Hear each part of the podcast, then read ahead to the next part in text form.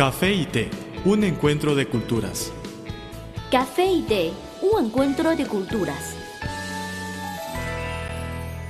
Café y té, un encuentro de culturas, sigue junto a ustedes. Somos Mauricio Percara y Loralí. Desde nuestro estudio en Beijing les reiteramos el saludo. En nuestros programas anteriores hemos mencionado el fenómeno de los jóvenes chinos que se escapan de las grandes ciudades debido al alto costo de vida, presión profesional, atascos, contaminación, entre otros. En realidad, la gente de otros países también enfrenta dilemas semejantes. En Estados Unidos, el ingreso necesario para una familia depende del lugar donde vive y el costo de vida varía dependiendo de la ciudad. En el sur del país norteamericano, ganar 50 mil dólares por año ya representa el ideal para los residentes locales. No obstante, los residentes de la costa oeste desearían que sus ingresos fueran de 62 mil dólares anualmente. De acuerdo con la investigación de la empresa Gallup, en la costa este de los Estados Unidos, para una familia de cuatro personas, el costo de vida por medio es de 70 mil dólares por año. O sea, el salario ideal en el sur no es suficiente para mantener a una familia en el este o en el oeste. Por ejemplo, si una familia de cuatro personas vive en una gran ciudad como Nueva York, Washington, D.C. o Los Ángeles, el costo de vida es mucho más alto que si vivieran en alguna ciudad pequeña del sur del país. En metrópolis como Nueva York, la renta de un piso es mínimo de 2.000 dólares, más los gastos de automóvil, 1.000 dólares, gas, agua y electricidad, 300 dólares, los alimentos de un mes, 800 dólares, seguros de vida y de salud, entre otros gastos, suman por lo menos 5.500 dólares mensualmente por familia. En cambio, por el mismo nivel de vida, una familia que habita en una pequeña ciudad sureña estaría pagando alrededor de 4 mil dólares. Igual que en China, el precio de la vivienda es el factor decisivo de la diferencia entre el costo de vida. Ahora vamos al país vecino de China, India. En los últimos años, una gran cantidad de inmigrantes han llegado a vivir en las grandes ciudades, promoviendo el desarrollo de la construcción de viviendas en India con precios cada día más elevados. En la capital, Nueva Delhi, el precio medio de la vivienda es de alrededor de 1,5 millones de rupias por metro cuadrado, equivalente a 25 mil dólares. En las zonas con mejor infraestructura pueden llegar a costar hasta 4,5 millones de rupias, 75 mil dólares por metro cuadrado. Y en el sur del país, en ciudades como Pompey, el precio normal es de 5 mil de rupias, o sea, 83 mil dólares aunque ya hay registros de propiedades que han superado este precio. El movimiento de la población resulta en el crecimiento del precio inmobiliario, y eso impulsa a la gente a escaparse de las grandes ciudades.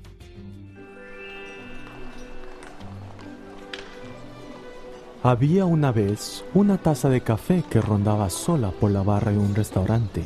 Pero un día apareció una taza de té y ambos se hicieron amigos. El encuentro de dos culturas se tornó en una mezcla de diversión ¡Eh, eh! y conocimiento. Esto es Café y Té, un encuentro de culturas.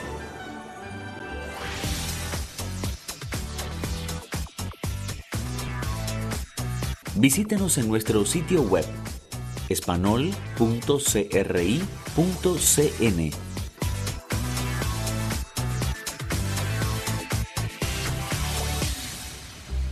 Nuestra mayor alegría es saber que están allí, ya sea a través de la radio o de internet. A todos nuestros oyentes de Café de Un Encuentro de Culturas, muchas gracias por su preferencia. Ella es Lola, yo soy Mauricio. Hemos venido compartiendo durante varios programas información acerca de un fenómeno que por estos días ha visto un incremento en China. Cada día, más jóvenes salen de las mega ciudades para vivir y trabajar en las urbes de segundo o tercer nivel. En otros lugares del mundo, vivir en las grandes ciudades o en las pequeñas es también para muchos un dilema. En Rusia, las familias enfrentan los mismos problemas. Moscú es una de las 10 ciudades con los precios de vivienda más altos del mundo. Las principales razones de este fenómeno son, muchos inmigrantes entran en la ciudad. Debido a la falta de oportunidades de trabajo, la mala condición médica y el bajo nivel de educación, la gente se muda a Moscú para tener una vida mejor. Por tanto, la demanda de propiedades de todo el país se concentra en Moscú, la capital. En segundo lugar, además de los residentes locales de Moscú, muchas personas de otras regiones de Rusia e incluso extranjeros compran pisos en la capital rusa. Como resultado, el inalcanzable precio inmobiliario impide a muchos dar sus primeros pasos hacia esta metrópoli y hasta obliga a algunos residentes a abandonarla. En España, tanto en el pasado como en la actualidad, se vive un proceso de urbanización en el que la gente de los pueblos se muda a las ciudades. Como en otros países del mundo, al comienzo la mayoría de los españoles que venían de los municipios pequeños decidieron trabajar y vivir en las grandes ciudades como Madrid, Barcelona, Sevilla. Sin embargo, a medida que la tasa de desempleo y el precio de la vivienda aumentan, la gente está considerando por ver a los municipios pequeños o pueblos. La opción de vivir en un pueblo surge como posible solución a la crisis laboral la búsqueda de una vida tranquila y apacible, una necesidad económica mejor, entre otros beneficios. Tal es el caso de Maite y Javier, una joven pareja que decidió abandonar la ciudad y comenzar una nueva vida en el municipio de Ayudar, provincia de Castellón. Las razones que les han llevado a esta pequeña localidad son las ganas de cambiar su estilo de vida, dejar atrás el estrés propio de las grandes ciudades y disfrutar de la tranquilidad que ofrece un pueblo. Han trasladado su estudio de diseño a Ayudar y han puesto en marcha una casa rural. De acuerdo con el informe de la encuesta de población activa, EPA, actualmente en España hay alrededor de 6 millones de personas desempleadas. Debido a la crisis económica, la tasa de desempleo ya ha subido hasta el 27%. Por otro lado, el precio de la vivienda continúa en aumento.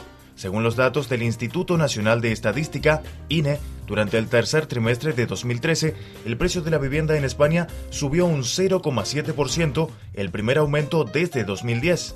Todo ello hace que mudarse a Madrid, Barcelona o Sevilla no suena una opción tan atractiva como antes. El café es una de las bebidas más populares de Occidente. El té es la bebida tradicional de Asia. En la actualidad, podemos degustar en un mismo lugar de sus distintivos sabores. Así como el café y el té, las culturas de Occidente y Oriente tienen sus similitudes y diferencias. En nuestro programa podrá conocer algunos aspectos interesantes que estimularán sus conocimientos. Esto es Café y Té, un encuentro de culturas.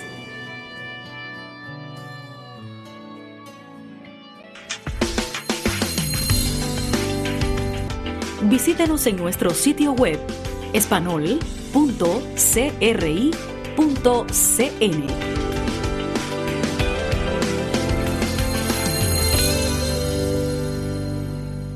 Nos gustaría recordarles que cualquier contenido que prefieran compartir o recomendarnos pueden enviárnoslo por email o por correo. Y también en nuestras redes sociales.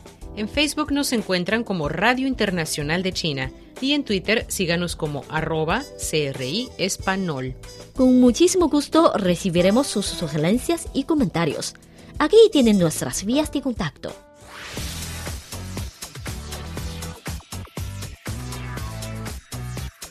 Radio Internacional de China, una ventana abierta al mundo. Nuestro correo electrónico es spa cri.com.cn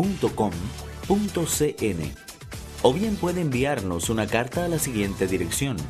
Departamento de Español, Radio Internacional de China, Avenida Shichinshan 16A, Código Postal 1040, Beijing, República Popular China.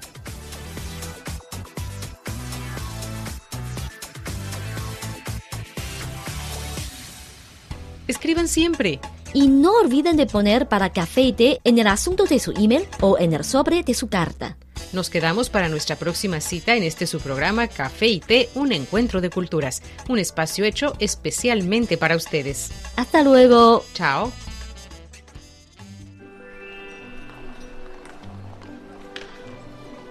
Había una vez una taza de café que rondaba sola por la barra de un restaurante. Pero un día apareció una taza de té y ambos se hicieron amigos. El encuentro de dos culturas se tornó en una mezcla de diversión hey, hey, y conocimiento. Esto es Café y Té, un, encuentro, de culturas.